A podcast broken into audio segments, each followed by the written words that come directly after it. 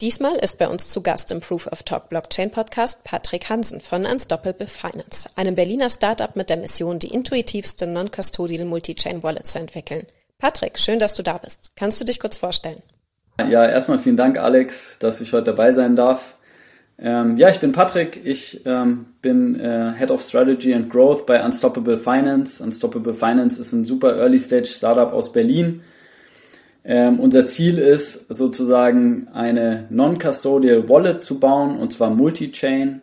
Äh, was heißt das? Das heißt, wir wollen ähnlich wie zum Beispiel Metamask es für Ethereum macht, einen Access Layer bauen für DeFi, für NFTs und so weiter.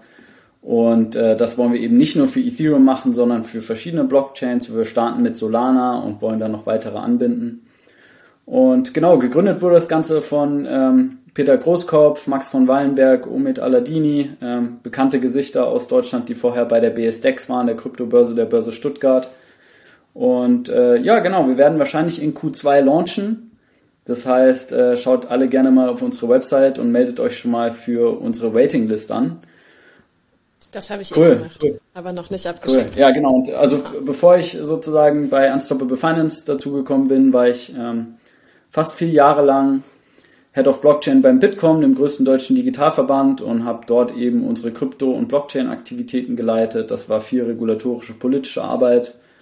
Ähm, hat super Spaß gemacht, mit dem deutschen Krypto-Netzwerk da und der Politik zusammenzuarbeiten. Und genau das äh, vielleicht, ich habe davor, habe ich paar kleinere Praktika, paar kleinere Tätigkeiten gemacht, nichts wirklich Nennenswertes, habe Wirtschaft und Politik studiert und ja, das vielleicht in aller Kürze zu mir.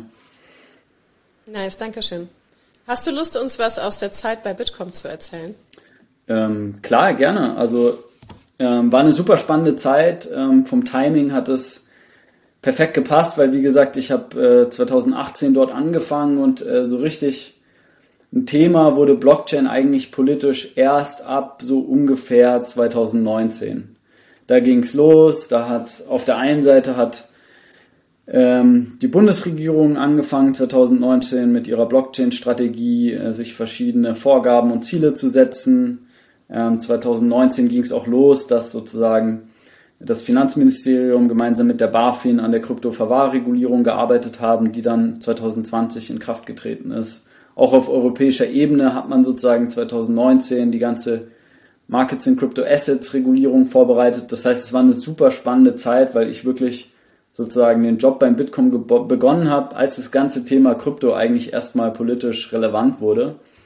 Und das heißt, wir waren halt als eigentlich das, das größte und aktivste Unternehmensnetzwerk im Bereich Krypto und Blockchain bei Bitkom, waren wir da natürlich super eng dran, wenn es darum ging, ähm, ja, die Details sozusagen auszudiskutieren, wie soll, wie kann so eine Regulierung aussehen, was kann man da noch besser machen, gab unzählige Gespräche, Konsultationen, öffentlich und privat natürlich äh, bezüglich dieser ganzen Initiativen. Und äh, genau, das versuche ich auch jetzt, sage ich mal, auf der anderen Seite, auf der Unternehmensseite zum Teil noch weiter zu, zu machen. Dann natürlich äh, ehrenamtlich, zum Teil auch bei Verbänden wie dem Bitkom. Macht mir super Spaß und ich glaube, äh, die ganze politische Arbeit rund um Blockchain und Krypto wird eher noch äh, wichtiger in Zukunft. Das glaube ich auch. Äh, kannst du kurz zusammenfassen, was sich in den letzten Jahren in Deutschland geändert hat oder wie die äh, Kryptoregulierung sich entwickelt hat? Ja, klar, gerne. Also ich äh, werde es wahrscheinlich nicht im Detail schaffen, sonst würden wir hier ein, zwei Stunden sitzen. Ähm, aber so ein, also sehr oberflächlich gesagt, was ist alles passiert? Es gab äh, 2019 die Blockchain-Strategie der Bundesregierung, wie gesagt, mit äh, insgesamt 44 Zielen, manche im Finanzbereich, andere in anderen Bereichen, wie zum Beispiel einzelnen Pilotprojekten im Energiebereich, das das Wirtschaftsministerium vorantreibt. Das Ganze sozusagen ist zum Teil abgeschlossen, zum Teil läuft es noch. Ähm, parallel dazu im Bereich Krypto, wie schon ähm, angerissen, gab es dann die Kryptoverwahrregulierung, die 2020 in Kraft getreten ist. Das heißt, Unternehmen, die in Deutschland sozusagen professionell für dritte Kryptowährungen verwahren, verwalten, müssen sich äh, sozusagen ab 2020 um eine Lizenz, eine BaFin-Lizenz kümmern, also bei der deutschen Finanzmarktaufsicht. Ähm, das hat äh, hohe Wellen geschlagen, weil es so in Europa auch eigentlich mit oder weniger eine, eine Vorreiterinitiative war. Ähm, und dann gab es äh, vor allem letztes Jahr, also vor allem 2021, gab es dann noch weitere Gesetzesinitiativen, zum Beispiel zum Bereich Geldwäscheprävention bei Krypto, die sogenannte ähm, Kryptowerte-Transferverordnung mit neuen Richtlinien, was sozusagen Geldwäsche und Terrorismusbekämpfung angeht. Ähm, parallel dazu gab es ein neues Schreiben vom Finanzministerium zur steuerlichen Handhabung von Krypto. Auch das war ein großes politisches Thema. Und äh, ja, das heißt, ähm, im Grunde genommen in Deutschland würde ich sagen, jetzt äh, auch für die nächsten ein, zwei Jahre werden das auch die größten Themen bleiben in meinen Augen. Also vor allem sozusagen die steuerliche Handhabung und die Geldwäsche. Ähm, Prävention und Handhabung. Auf europäischer Ebene, wie gesagt, da steht jetzt schon seit ein, zwei Jahren die Markets and Crypto Assets Regulation auf der Agenda, ein riesen Gesetzespaket, was sozusagen alle Vorgaben für Krypto-Dienstleister und Krypto-Token-Offerings in Europa vereinheitlichen soll. Äh, das steht an und äh, vor allem dann auch sozusagen eine Harmonisierung der Geldwäscherichtlinien bei Krypto. Ähm, das vielleicht ganz kurz so zu den großen ähm, politischen Projekten. Super, Dankeschön. Kannst du uns ein paar Einblicke in deine aktuelle Arbeit geben? Ja, super gerne. Ähm, also wie schon gesagt, äh, ich bin seit Oktober bei Unstoppable Finance mit dabei. Ähm, wir sind jetzt äh, insgesamt, äh, ich glaube, 15, 16 Leute, die auch schon Vollzeit dran arbeiten. Ähm, das Ziel ist, wie gesagt, in, im zweiten Quartal jetzt äh, zu launchen, wahrscheinlich Mai oder Juni. Und unser Ziel ist, wie auch schon angerissen, sozusagen einfach den Einstieg in diese ganze Krypto-DeFi-Welt noch einfacher zu machen, als sie bisher ist. Und ich, ich glaube, viele, also du wirst es bestimmt mal gemacht haben, viele, die jetzt zuhören auch, haben bestimmt mal Metamask ausprobiert, sich NFTs gekauft oder bei DeFi-Protokollen mal reingeschaut, wie Compound oder Aave. Und ich glaube, diejenigen, die das gemacht haben, ähm, die würden mir zustimmen, dass das Ganze im Moment noch nicht massentauglich ist. Es ist sehr teuer, es ist langwierig, ähm, es ist, was die Nutzer Experience, also die UX angeht, äh, die ganzen User Flows, ist es sehr komplex, voll mit äh, Blockchain-Fachbegriffen, die jetzt niemand kennen würde, der nicht irgendwie einen Großteil seiner Zeit in dem Bereich ähm, verbringt. Und deswegen haben wir uns sozusagen das Ziel gesetzt, wir wollen sozusagen eine Non-Custodial Wallet bauen. Was heißt Non-Custodial? Das heißt, dass wir selbst keinen Zugriff auf die Assets haben werden in dieser Wallet, sondern eben nur unsere Nutzer.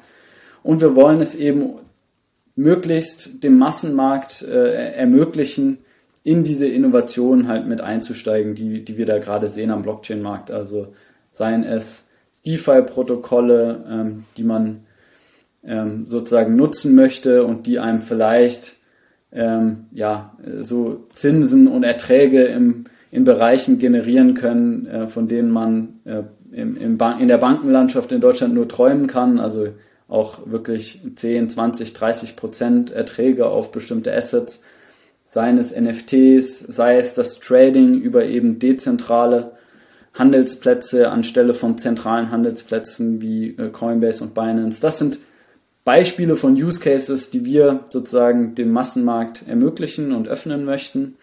Und da sind wir jetzt eben gerade äh, wirklich auf Hochtouren, das Produkt dann möglichst in den nächsten drei, zwei, drei Monaten zu launchen. Super, Dankeschön. Mm, du hast eben angesprochen, dass für die Massenadaption, also habe ich es zumindest interpretiert, vor allem der einfache Zugang zu den Produkten fehlt. Ähm, ich glaube, das kann ich so bestätigen, weil oft ist es einfach Pain in the Ass, weil so viel ist einfach noch nicht ausgereift. Manchmal sind einfach NFTs nicht auffindbar, egal wo man sie hingeschickt hat. Kein Mensch kann helfen, weil keiner irgendwie auch, ähm, äh, weiß ich nicht. Ich glaube, es gibt so viele Wissenslücken und so viele Details, die man eigentlich können muss, um das nahtlos äh, alles nutzen zu können. Ich verstehe, warum Menschen mit Metamask nicht 100% zufrieden sind. Mm, deswegen, ich bin richtig gespannt auf eure Wallet. Ja. Ja, aber wie sieht's generell aus mit der Wallet-Nutzung in Deutschland? Also ich habe das Gefühl, dass Deutschland eh so ein bisschen hinterherhinkt, was ähm, Innovation angeht gerade. Ich sehe vor allem in ganz vielen anderen Ländern coole Projekte entstehen und in Deutschland ja klar, ihr seid jetzt am Start und äh, Physical NFTs habe ich letztens kennengelernt. Ähm, Erzähl mir mehr über die Wallet-Nutzung in Deutschland. Ja, also ähm, zur Wallet-Nutzung gibt es ehrlich gesagt bisher kaum repräsentative Zahlen irgendwie, die einem besseren Überblick dazu geben, wo Nutzer sind, was Nutzer machen. Äh, bestimmt auch dadurch bedingt, dass ja Non-Custodial Wallets, ich meine, du kennst es ja auch, die sind sehr privacy-freundlich. Das heißt, man muss im Zweifel eigentlich seine persönlichen Daten gar nicht bereitstellen, wenn man diese Wallets runterladen möchte. Das wird übrigens bei uns auch so sein. Ähm, aber um natürlich irgendwie einen Einblick, einen besseren Einblick in den Markt äh, zu bekommen von Wallets, haben wir jetzt vor ein paar Wochen auch bei Unstoppable Finance, wir haben ähm, eine Umfrage gelauncht, wo es eben darum ging, ein besseres Verständnis dafür zu bekommen, wie die Leute heute Wallets nutzen, ähm, was die Hauptaktivitäten sind, was sie sich wünschen würden, damit sie es irgendwie noch öfter nutzen. Ähm, da haben wir letzte Woche einen spannenden Blogbeitrag veröffentlicht mit den Ergebnissen. Also wer, wer sich dann ein detailliertes Bild machen möchte, gerne auf unseren Blog schauen, auf unserer Website äh, unstoppable.fi. Ähm, aber ich kann vielleicht ein paar sehr ähm, ein paar, Ausschnitte der Ergebnisse kann ich hier vielleicht kurz anreißen. Also wir haben natürlich offen in die Community gefragt, wer bei uns mitmachen möchte. Das heißt, man muss immer sich äh, sozusagen bewusst machen, das sind hier keine repräsentativen Ergebnisse. Aber die Leute, die wir befragt haben, die benutzen Wallets auch heute schon mehrheitlich täglich oder wöchentlich. Das heißt, Wallets sind auch heute schon ein zentrales Produkt in der Kryptolandschaft, die von vielen, vielen, vielen Leuten da draußen eben täglich oder wöchentlich benutzt werden. Wir hatten sogar äh, 55 Prozent tägliche Wallet-Nutzer bei uns, was wahnsinnig viel ist. Ähm, wir haben da ein bisschen darüber hinausgehende Fragen gestellt, wie zum Beispiel die Bedeutung von Private Key Ownership, also sein Private Key selbst zu besitzen. Das ist vor allem sozusagen für die täglichen Power-User besonders. Also vor allem äh, eigentlich 80 Prozent dieser täglichen Power-Nutzer, für die ist das Halten des eigenen Private Keys wirklich das A und O und unglaublich wichtig. Wir sehen bei, ich würde sagen, mehr Casual-Usern, die vielleicht nur einmal im Monat oder vielleicht sogar noch seltener die Wallet, ihre Wallets benutzen, sehen wir, dass für die ist dann sozusagen Private Key Ownership gar nicht mehr so bedeutend. Und, und das sind so, das ist nur ein Beispiel von, von einem Ergebnis, das eigentlich so ein zentrales Finding, so ein zentrales Ergebnis unserer Studie untermauert, dass man Wallet-User heutzutage in zwei Nutzergruppen groß einteilen kann. Wie gesagt, die Power-User und die Casual-User. Die Power-User, die sind wirklich mit der ganzen Ideologie auch von Blockchain sehr, sehr eng vertraut und verbunden. Das heißt, sie schätzen Privacy, sie schätzen Security, sie schätzen Private Key Ownership. Sie wollen möglichst viele Features, sie wollen möglichst umfassenden und hohen Yield, also hohe Erträge auf diese Assets. Das heißt, da geht es wirklich darum, an der Forefront von, von DeFi und Krypto mit dabei zu sein.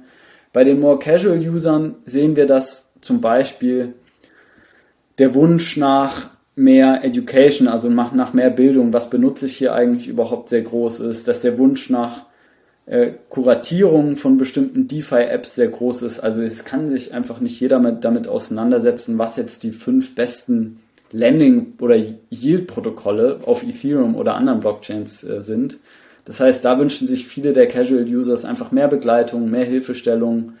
Ähm, und ein wichtiger Punkt ist, vor allem beim Key-Management natürlich, da wünschen sich die Casual-Users einfach mehr Unterstützung, zum Beispiel in Fällen, wenn der Private Key verloren geht. Und äh, das sind alles Punkte, die wir äh, möglichst einfach und simpel und intuitiv gestalten wollen bei Unstoppable Finance, äh, weil wir eben auch, wie gesagt, den Massenmarkt auch adressieren wollen, spät, spätestens in, in, einem zweiten Schritt. Und äh, genau auf andere, ich, ich will jetzt nicht zu lang auf die Ergebnisse eingehen, aber vielleicht kommen wir dann noch auf äh, zwei, drei andere äh, spannende Insights aus der Studie noch zu sprechen. Ja, sehr gerne. Äh, ich habe eben kurz durchgescrollt und was mich interessiert, ist vor allem der NFT-Markt.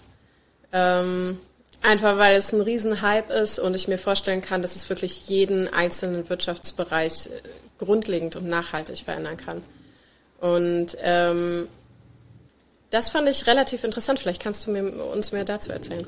Klar, gerne. Also NFTs äh, haben wir auch in unserer Umfrage gesehen, gehört auch heute schon zu den Top 3 Use Cases von Non-Custodial Wallets. Also ist im Moment Äh, bei uns auf Platz drei nach sozusagen Trading auf sozusagen dezentralen Marktplätzen auf Platz eins und auf Platz zwei war DeFi Lending, also im Endeffekt ähm, ja das, das äh, Nutzen von Kryptoassets, um Erträge zu generieren.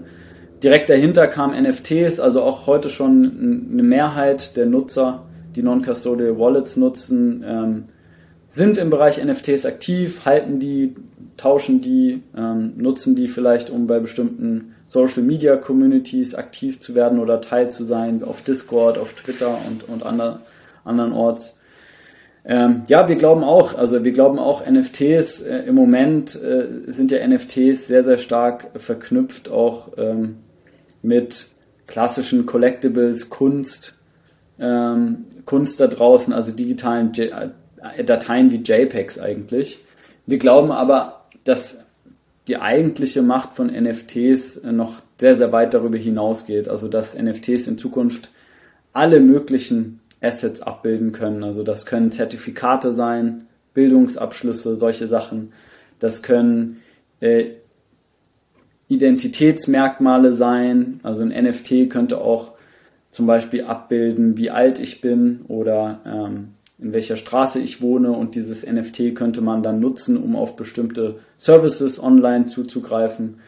Ähm, NFT könnte ein Ticket abbilden, das man nutzen kann für ein digitales Konzert oder ein digitales Game. Ähm, also wir glauben, dass NFTs wirklich eine Basistechnologie ist für viele, viele Use Cases, die wir da draußen in der Zukunft noch sehen werden. Das heißt, äh, deswegen wollen wir auch auf die NFTs einen, einen großen Fokus setzen bei uns in, in der Wallet und äh, ja, ich glaube, äh, ähm, ich meine, perfekt vorhersagen kann man den Markt nie. Ähm, das, das spätestens haben wir das alle letztes Jahr gelernt, aber ähm, wir sind alle davon überzeugt, dass ähm, NFTs mehr und mehr von diesem klassischen JPEG Collectible Use Case ähm, sich verschieben wird Richtung wirklich Nutzung für Communities, für Games, äh, für Identity, für ähm, Zertifikate und so weiter. Das sehe ich auch gerade. Ich habe letztens ein äh, Proof of Attendance als NFT bekommen. Cool. Ich war mega stolz drauf, aber ich kann es einfach keinem zeigen, weil sich niemand mit der Materie auskennt und einfach keiner weiß, wie man äh, sich ein NFT anschaut. Aber das macht nichts. Ich war trotzdem super stolz und ich fand es cool zu sehen, wie schnell das umgesetzt wurde. Also zu, das, es ging um ein DeFi-Zusatzstudium und zu Beginn des Studiums haben wir noch darüber gesprochen, wie coole Anwendungsmöglichkeiten es gibt. Und am Schluss waren wir bereit für den Proof of Attendance NFT. Und das war innerhalb von wenigen Monaten. Haben, und ich, ich finde es einfach schön, dass es so schnell geht. Also, dass ähm, die Leute, die sich ernsthaft dafür interessieren, auch wenn die Einstiegshürden relativ hoch sind immer noch, auch für Nerds teilweise, dass es trotzdem einfach ähm, durchgeboxt wird und die Nutzung dadurch einfach weiter verbreitet wird. Mhm. Und das ohne also ohne externen äh, Druck oder ja, so. Ja.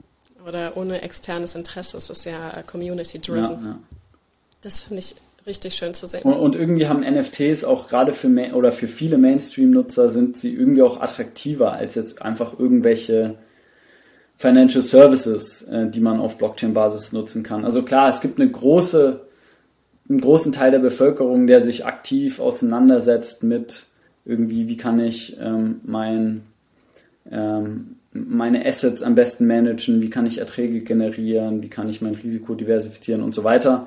Aber ich glaube, der Teil der Bevölkerung, der sich mit so Cultural Assets und Phänomenen wie NFTs auseinandersetzt, ist einfach nochmal deutlich größer. Ähm, das heißt, ich sehe das so wie du. Ich finde es unglaublich spannend, wie NFTs Millionen von Leute anziehen, die eigentlich mit DeFi, Crypto, Financial Services bisher gar nichts am Hut hatten.